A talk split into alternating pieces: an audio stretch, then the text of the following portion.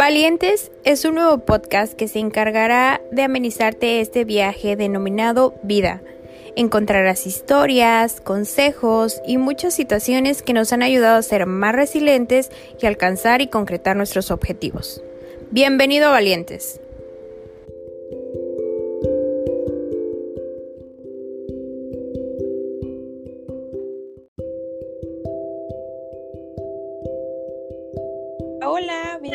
Bienvenidos, a, Valientes. En esta ocasión tengo el privilegio de tener una mujer extraordinaria. Esta mujer es emprendedora de nacimiento, creo yo, y de naturaleza. Me encantaría que conocieras a Ari y en esta noche te doy la bienvenida. Ari, ¿cómo estás? Cuéntame un poquito cómo, cómo andas, cuáles son tus proyectos. Preséntate ante la audiencia. Claro que sí. Hola, Sor, muchísimo gusto. Un saludo a todas tus valientas y tus valientes. Mi nombre es Ari Maetzi. En la actualidad tengo 30 años, estoy casada.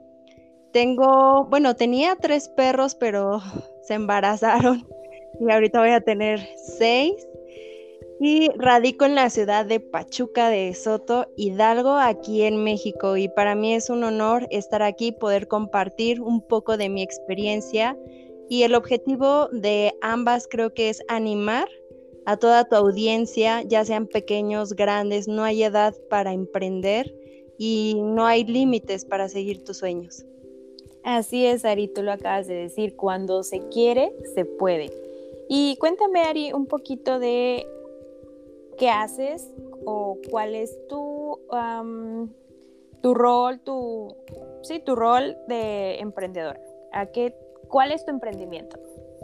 Claro que sí. Mira, yo emprendí en el mes de noviembre del año 2020, en plena pandemia. Estaba ya buscando yo eh, tener un negocio propio, pero no dedicarme al 100%. Por cuestiones de la vida, pues me tuve que dedicar al 100% en el negocio y actualmente mi negocio es de trajes para caballero. Nosotros nos dedicamos a la fabricación, distribución y venta directa de trajes para caballero, para niño y también para bebé. Y pues como todo emprendedor, al inicio soy todólogo, ¿no? Dentro del rol que yo desempeño en honorable, hago de todo. Hago ventas, hago registros, hago diseño, planeo la publicidad, contacto, agendo citas y atiendo. Entonces estoy... Em, pues dedicada al 100% ahorita en el negocio y la verdad es que ha sido una experiencia muy gratificante, tanto de manera personal como de manera profesional y sobre todo en el tema de que como emprendedor lo que ya trabajas para ti, todos tus logros son tuyos, todos los fracasos son tuyos, todas las decisiones y la responsabilidad recae sobre ti y eso es una gran bendición. Así es, Ari. Y cuéntame cómo decidiste dejar de ser Godín para ser emprendedora. Claro, mira, mm, bueno, para explicarles un poquito más, yo estudié la carrera de Ciencias Políticas y Administración Pública. Entonces, esta carrera prácticamente se dedica al sector público, vas enfocado a ser, como tú bien dices, un Godín. Pero eh, por azares del destino, conforme pasaron los años, sí trabajé en instituciones públicas y de hecho, yo no quería vender, no, no era mi intención vender. Y mi objetivo de vida era ser una empleada, honestamente, y yo no tenía problema con ello. No todos tenemos por qué ser emprendedores, ¿no? O no todos tenemos por qué ser empleados. Claro. Entonces, en este momento de mi vida, yo quería ser empleada y, y no me importaba lo demás. ¿Por qué? Porque mi papá vendía cinturones. Durante toda mi vida recuerdo que mi papá vendía cinturones y siempre vi cómo le batalló en las ventas y en la administración. Y por otro lado, mi mamá siempre fue empleada. Entonces, evaluando ambas partes, yo dije, no quiero vender, yo quiero ser empleada.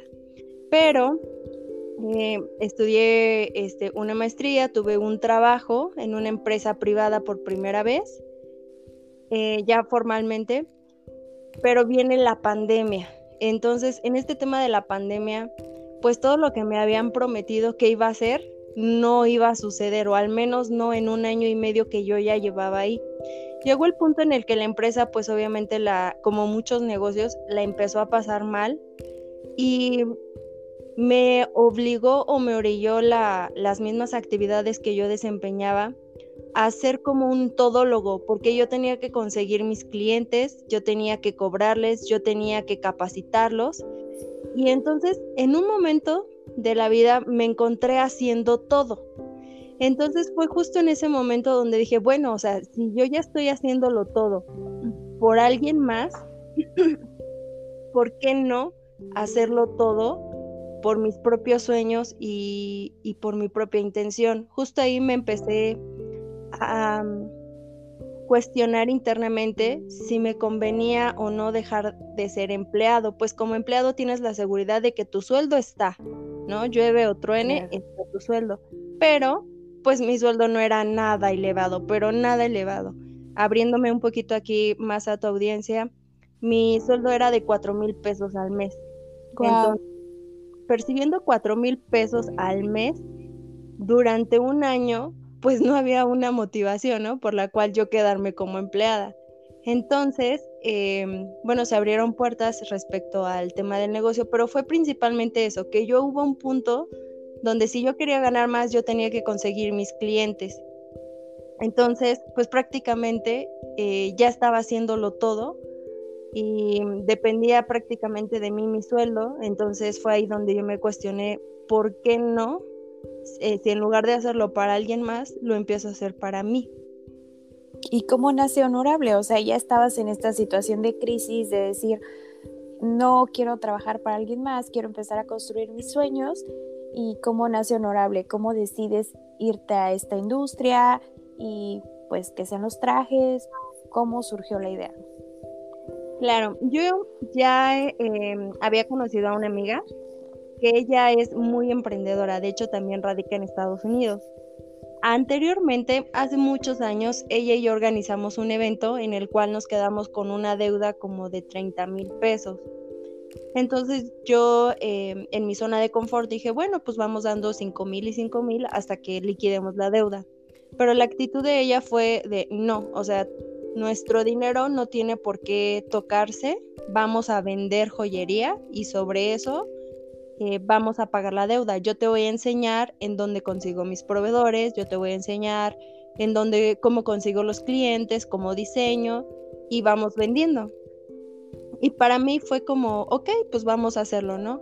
Porque era una deuda de las dos y pues ni modo que yo la dejara con la deuda.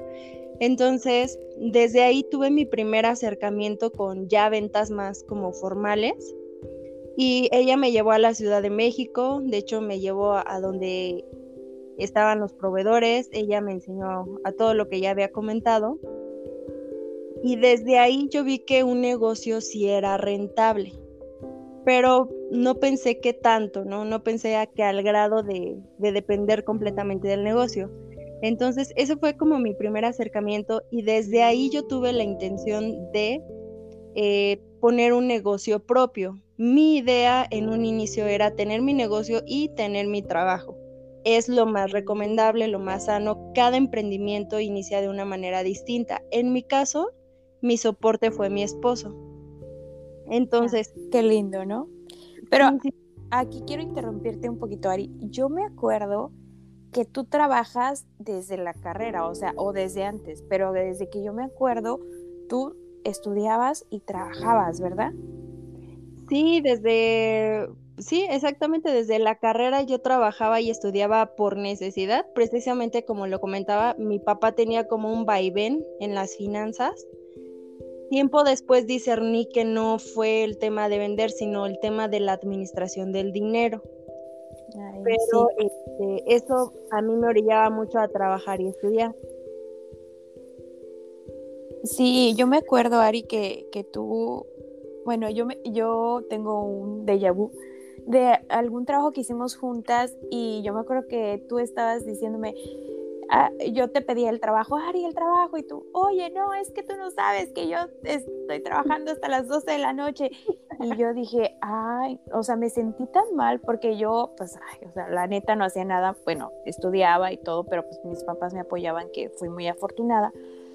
Pero en ese momento dije, wow, esta mujer o sea, es sorprendente porque ella se está pagando la carrera y está aquí y sale y se va a trabajar. Y bueno, cuéntame un poquito de esta etapa que tuviste. ¿Fue difícil? Mira, yo creo que en el momento no lo vi como difícil porque era pesado, eso sí, pesado físicamente sí, pero difícil no, no tanto. Em, pues sí, o sea, efectivamente íbamos a la escuela de 7 a 2 de la tarde, yo trabajaba de 3 a 12 de la noche, de lunes a lunes, literal. Solo tenía un día de descanso entre semana y eh, en algún momento cuando dejé ese trabajo y me fui a otro, en el otro ya estaba como más libre entre semana, ya casi a final de la carrera, pero trabajaba viernes, sábado y domingo, desde que salía el sol hasta que se metía el sol. Y de hecho no sé si recuerdas que todavía eh, llevaba dulces para vender ahí al salón. Sí, no, las uñas, o sea, por eso siempre me quedo con esa idea de ti que te encanta como estar emprendiendo y haciendo cosas y también hacías algo con tu hermano de los viajes, entonces siempre has estado como en este medio. Efectivamente, sí, sí estaba acercándome yo como al tema de las ventas sin saber yo a dónde iba a aterrizar todo esto, porque, como lo comentaba, o sea, mi objetivo de vida realmente era ser empleada, o sea, realmente yo no me, no me quería dedicar a las ventas, yo quería ser empleada y no tenía ningún problema, por eso a mí sí me decían, haz esto, yo lo hacía, yo barría, yo trapeaba, lo que fuera, ¿no? Yo lo hacía, me esforzaba mucho por eso, por mantener los trabajos, pero siempre hubo dentro de mí como esta espinita de decir hasta cuándo voy a estar en donde estoy. Siempre, siempre hubo esa espinita y bueno, con el complemento pues de la experiencia, de que te casas, de que ya tienes más responsabilidades, pues entonces em, empezó a mí a despertar esta intención de decir, bueno, ¿y qué pasaría, no? Si emprendiera, o sea, ¿y qué pasaría si me pongo a vender pues lo que fuera? En la universidad vendía qué papas, qué cacahuates, que no recuerdo qué tanta cosa. Y aún así en la maestría, igual por necesidad, tuve que vender dulces y, fue muy padre porque al principio yo inicié con una canastita muy pequeña y después empecé con eh, pues una mesa, después me dieron permiso de poner como un puestito afuera del salón y un puestito adentro y la gente iba y pagaba y se tomaba el cambio sola pues porque yo estaba estudiando, o sea, yo no tenía tiempo de atenderlos, sino la gente pues ya sabía que ahí estaba, iban, eh, tomaban el producto, se cobraban y tomaban su cambio. Entonces, eh, muchos igual en la, en la maestría me decían que tenía como este ímpetu del emprendimiento. Sí, qué increíble, qué increíble que tus compañeros te apoyaran de esta manera y que tú pudieras ah, obtener un beneficio de esto, ¿no? Qué padre que pudieras combinar esto, estas dos cosas. Y bueno, entonces ya se te llena el corazón de seguir vendiendo y ¿qué, ¿qué, es el siguiente paso? ¿Cómo llega honorable? ¿Cómo después de traer ya la espinita dices, bueno, ahora ya voy a centrarme y pues quiero poner mi negocio? ¿Ha sido difícil eh, este proceso de honorable? ¿Tú crees que te ha costado trabajo? Mira, yo creo que cualquier emprendimiento, cualquier idea que tú tengas, siempre va a llevar un esfuerzo. Y aquí lo más padre, y como lo mencioné, no hay límites para seguir tus sueños. ¿Por qué lo menciono? Con Honorable fue a través de una plática con una amiga quién es su esposo quien fabrica los trajes y ella me dijo, oye, ¿y por qué no vendes trajes? Y mi primera idea fue como, ay, ajá, o sea, ¿cómo yo, una mujer, voy a vender trajes para hombre? Y todavía en pandemia, donde no hay eventos, donde están cancelando todo, ¿quién va a comprar un traje en la actualidad? Para ese entonces te platico que yo no contaba ni con dinero, tampoco tenía un local, tampoco tenía, absolutamente no tenía nada, nada tenía. Pero ¿cómo fue? Em, en, mi caso, lo platiqué con mi esposo, él ya sabía que yo tenía intención de, poner un negocio, previo a todo esto, yo ya había intentado en la joyería con, con, esta amiga, yo ya había intentado hace mucho tiempo poner un local como de peluches, de, de cosméticos, de cuestiones variadas, ¿no? Y obviamente, pues fueron fracasando. Entonces, en este tema mi esposo me dijo, bueno, pues vamos a intentarlo. Y dije, bueno, pues no tenemos dinero, ¿qué hacemos? Él me, me dijo que que podía sacar un préstamo a través de su trabajo y sacamos un préstamo por 30 mil pesos. No recuerdo exactamente eh, a cuánto ascendía la deuda, creo que como 40 mil, pero realmente no teníamos dinero, o sea, realmente iniciamos con cero. deuda. Exacto. Entonces, aquí el primer aprendizaje es, no necesitas tener capital, ¿no? Sino la intención y las ganas y el conocimiento de enfocarte en lo que quieres. Posteriormente a eso, sacamos el préstamo, invertimos en los trajes. Recuerdo que llegaron los trajes y yo dije, no puede ser, ¿en qué me metí? ¿Cómo voy a...? No tengo ni la menor experiencia en vender trajes, no conozco absolutamente nada de este sector. Y el siguiente aprendizaje es prepararte en lo que estás haciendo. Por ejemplo, en este caso tú, Sor, o sea, tú quieres transmitir un conocimiento y tuviste que aprender cómo hacer un podcast, bajar la aplicación, poco a poco vas a ir aprendiendo cómo mejorarlo, qué temas tocar, etcétera, ¿no? Cómo interactuar con la audiencia. Entonces, eso te va a llevar a ti a perfeccionar lo que estás haciendo.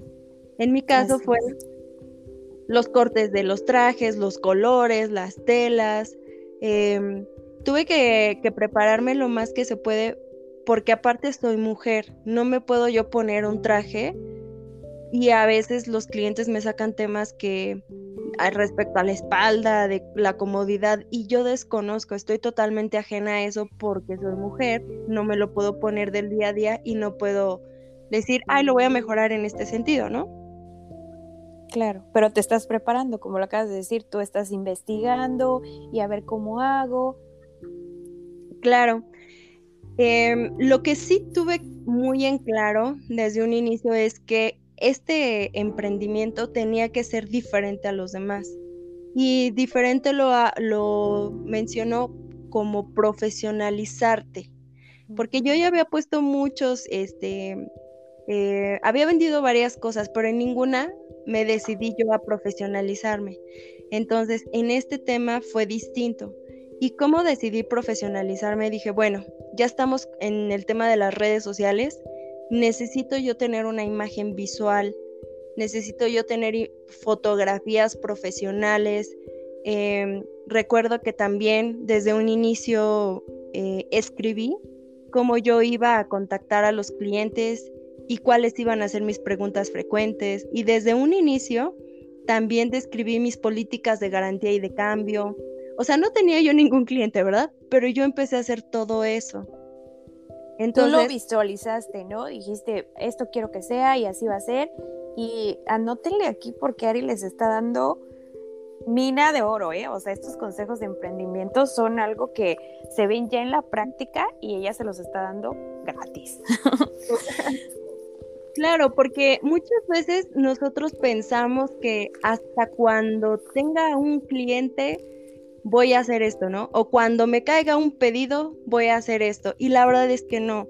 Una frase que a mí me encanta, que en algún momento un jefe me lo dijo, es más vale estar preparado y no tener la oportunidad a tener la oportunidad y no estar preparado. Y hoy por hoy para mí eso lo, lo corroboro al 100%, porque en algún momento eh, los clientes que me empezaban a contactar de otros estados, yo ya les podía mandar mi catálogo, que lo mandé a hacer este, con, un amigo.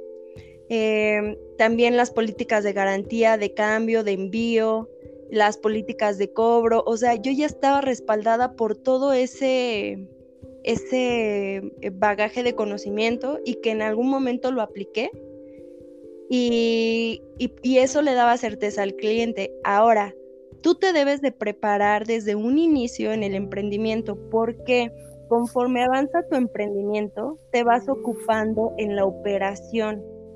Entonces, si tú decides iniciar desde ceros y poco a poco eh, apagar fuegos conforme pase el tiempo, que si ya te sale un cliente que, no sé, que te pidió las políticas de garantía, que si ya esto, ¿no? El otro, devoluciones, cambios, etcétera, pues ya no vas a tener tiempo, te vas a frustrar, te vas a estresar porque el mismo negocio te va ganando tiempo. Entonces tú debes adelantarte previo. En este caso, en esta etapa en la que yo me encuentro, yo estoy visualizando que en algún momento, espero yo en Dios en este año, contratar a una persona para que yo pueda como desahogarme de algunas actividades.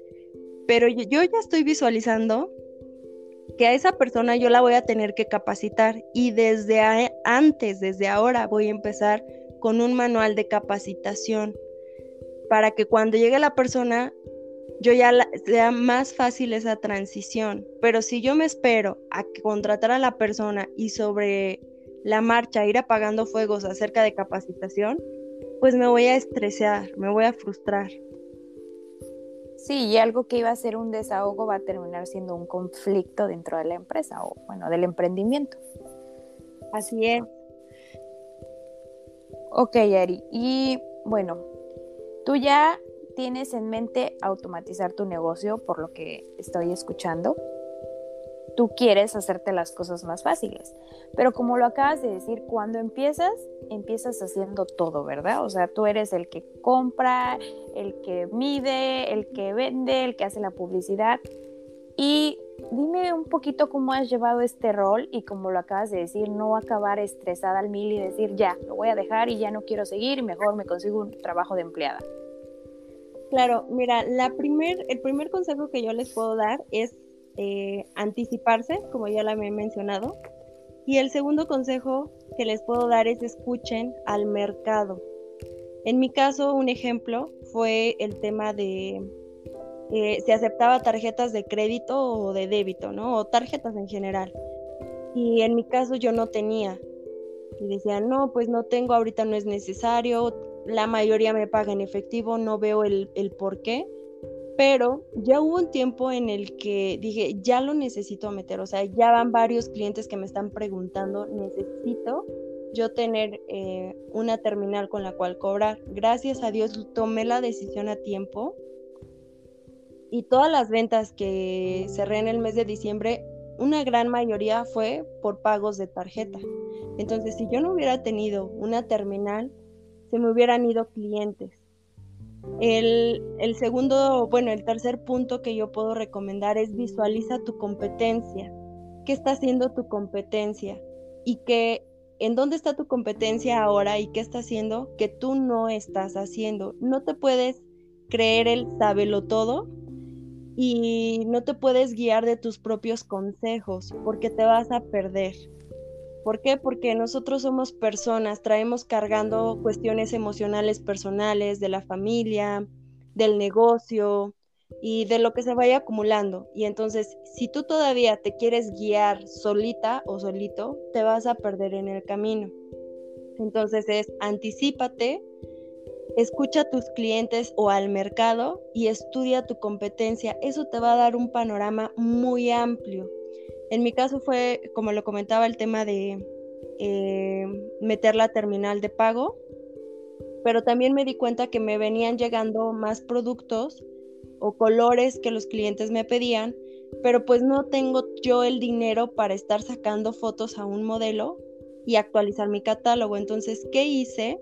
Registrar mis ventas a través de una aplicación y esa misma aplicación me da la oportunidad de yo tener una tienda virtual sin costo.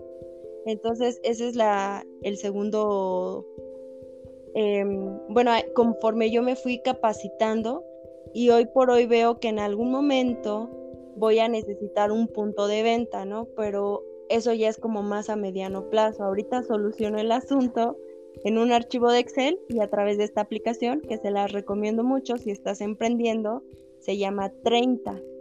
Y aparte, pues la administración de tus finanzas personales y las del negocio es muy importante para que tú puedas generar una rentabilidad en tu negocio.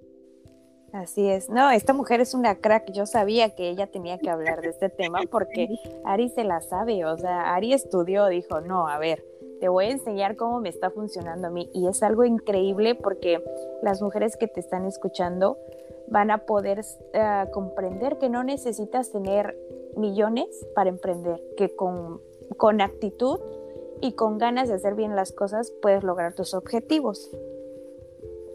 Claro, y romper miedos, paradigmas.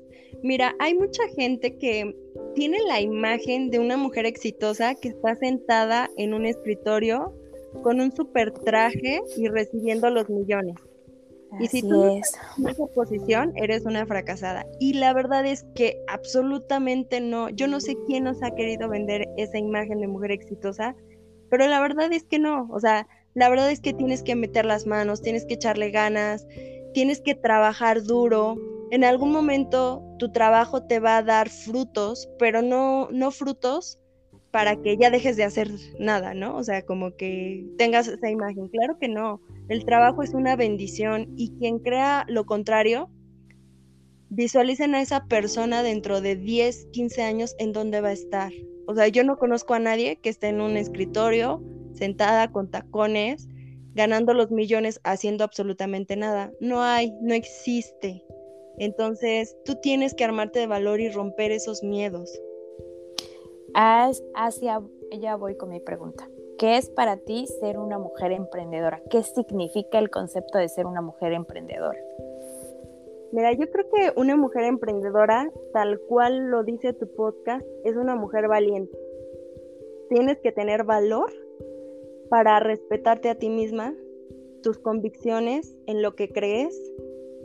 Tienes que tener valor para romper tus miedos, para atreverte a hacer lo que nunca creíste hacer. Y tienes que tener valor para, sobre todo, no dejar de soñar.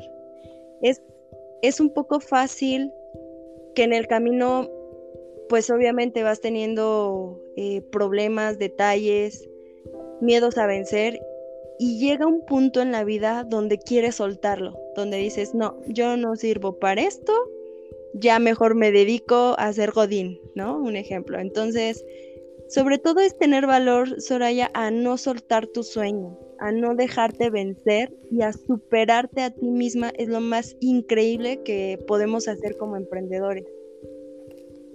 Sí, Ari, acabas de decir poesía para mis oídos y para los que te están escuchando el salir de tu zona de confort y el, el, como lo dice el podcast, ser valiente y agarrar al toro por los cuernos, o sea, decir yo puedo con esto y voy a lograr mis objetivos y como lo dices, jamás dejar de soñar, porque cuando dejas de soñar, pierdes todo, pierdes tu esencia, pierdes lo que eres y pierdes tus objetivos. Entonces creo que esto es sumamente importante. Y Ari, bueno, este podcast se está extendiendo y a mí me encantaría hacer una segunda parte para que tú hables de otros tips de emprendimiento, pero me encantaría que me cuentes una experiencia que te haya llenado de valentía en tu vida y pues hoy, hoy eres esa Ari por esa experiencia de vida. Mira, ah, previo al trabajo que les estaba comentando en el cual me encontraba yo ya haciendo todo, ese trabajo a mí me marcó mucho eh, positivamente porque yo atendía a dueños de negocio y emprendedores. Y yo pensaba, y a mí me llamaba la atención este trabajo, yo los tenía, imagínate, o sea, yo no emprendía nada, ¿no? Y yo los tenía que capacitar a ellos. Entonces, yo siempre pensaba que un emprendedor o un dueño de negocio o empresario tenían ciertas cualidades y ciertas virtudes. Y yo iba, cada día que yo capacitaba a alguien, mi objetivo era descubrir ese común denominador. Pero, oh sorpresa, ninguno se parecía al otro. O sea, habían personas muy eh, líderes, muy emprendedoras, muy capaces, y había personas muy tímidas, que nada que ver, que, yo me cuestionaba y decía, o sea, ¿y, ¿y, esta persona como por qué tiene este negocio si no le veo como aptitudes, ¿no? Entonces aprendí ahí que no, no, el emprendimiento no, no va para líderes, no va para cierto tipo de personas. El emprendimiento es para absolutamente todos, jóvenes, grandes, mujeres, hombres, con conocimiento, sin conocimiento. Es para quien lo quiera tomar. Eh, está ahí, o sea, la oportunidad está ahí. Solo depende de nosotros quitarnos de estos miedos, como te decía, de estas imágenes de mujeres y hombres exitosos. Em, que inalcanzables, están ¿no? Inalcanzables, que tienen los millones y que están ahí porque lo heredaron y ya nadie más puede ser exitoso. Claro, entonces, y la verdad es que es para todos, o sea, realmente es para todos. Tú, tú vas a decidir cómo vivir tu vida, ¿En dónde te gustaría verte dentro de 5 o 10 años? ¿En dónde estás? ¿Haciendo lo que estás haciendo? Y algo muy padre del emprendimiento es que día con día te superas. Y porque tienes que, ¿eh? o sea, no porque tengas ganas. Tienes que superarte. Entonces el emprendimiento nunca te va a cansar porque siempre te vas a estar autosuperando en conocimiento, en habilidades, en mejora de tiempos, contigo mismo, con los demás. Y algo que sí me gustaría mencionar es que si vas a emprender, no emprendas solo por el dinero, sino realmente porque tienes un propósito de vida. Porque el día de mañana la gente no te va a recordar por tu dinero, sino por la calidad de persona que fuiste Ahora tú, por ejemplo, Soraya, recordarás a alguien muy querido y no, no mencionas, o sea, no te viene a la mente, ah, sí, tenía 50 mil pesos o 100 mil o un millón en la cuenta, ¿no? O sea, realmente lo que atesoras son esos momentos que tenías con esa persona. Entonces debes de hacer una introspección de qué tipo de persona estás siendo hoy. Y el emprendimiento es un camino muy agradable, muy ameno. Ella ya lo dijo todo. Yo estoy aquí, mira, aprendiendo, anotando y escribiendo. no, bueno, Ari, pues sí. O sea, realmente has dicho el mensaje que yo quería transmitir ah, en este episodio. Te quiero agradecer en lo profundo de mi corazón el que me hayas aceptado esta invitación. Y Ari, este es tu programa. Si quieres hacer otro episodio, aquí estoy. Y déjale un mensaje a la audiencia, aunque yo creo que el que ya has dado es, es bastante amplio, pero si tienes uno contundente, déjalo y que las mujeres o quienes te estén escuchando se animen a realizar sus sueños. Sí, no, pues para mí es un placer estar aquí, encantada de hacer una segunda parte, creo que esto da para mucho, pero el mensaje que yo daría, si yo, si yo viera a la Ari de hace dos años, eh, la cual era una persona, una mujer que era empleada, que no ganaba lo que ella quería ganar, que no tenía tiempo para su casa, no tenía tiempo para sí misma, ni para el matrimonio. Si yo la viera el día de hoy, le hubiera dicho, te estás tardando. Ese es el mensaje más contundente. ¿Por qué? Porque si yo hubiera tomado la decisión hace dos años, hoy mi negocio tal vez estaría yo con dos o tres sucursales, ¿no? Tal vez ya hubiera pasado como la etapa difícil, por así decirlo, o todavía incluso los que me faltan. Pero yo creo que el mensaje es ese, te estás tardando y qué esperas. Que los demás hablen de ti, ay, mira, mira la profesionista y con maestría está vendiendo trajes. Mientras unos hablan, nosotros hacemos dinero. Y, ah. con eso, eh, eso a mí me motiva. De nada me sirve tener una Ari en un escritorio bien peinadita y bonita, con todas estas cargas emocionales de decir en dónde estoy, qué estoy haciendo, aquí me visualizo en 10 años, hay oportunidad de crecer o no, el dinero no me alcanza, necesito tiempo para mí. Entonces, ese es el mensaje, te estás tardando. Increíble, Ari. Por ahí yo leí una frase que decía, si tu opinión no es dinero, entonces no me la des porque no me interesa. Y claro, o sea, tú ya eres una mujer que ha mejorado su relación con el dinero y ahora me hablas como una persona que crece y que quiere más y que dice, lo intenté y estoy viendo los resultados. Increíble, Ari, increíble la mujer en, que, en la que te has convertido te admiro, de verdad te admiro y nada, Ari, o sea, orgullosa de que estés aquí y que muchas personas puedan escuchar esta historia que acabamos de contar. No, pues muchísimas gracias. la admiración es mutua.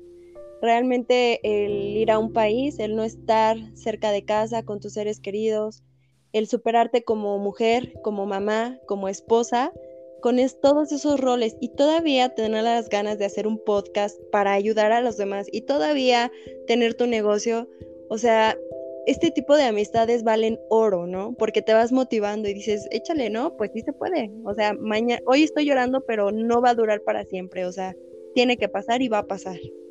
Ay, Ari, muchas gracias por estar hoy. Este es tu espacio. Te mando un abrazo enorme, que Dios te bendiga y te veo pronto, espero. Bye bye. Claro que sí. Adiós a todos. Bendiciones. Bye.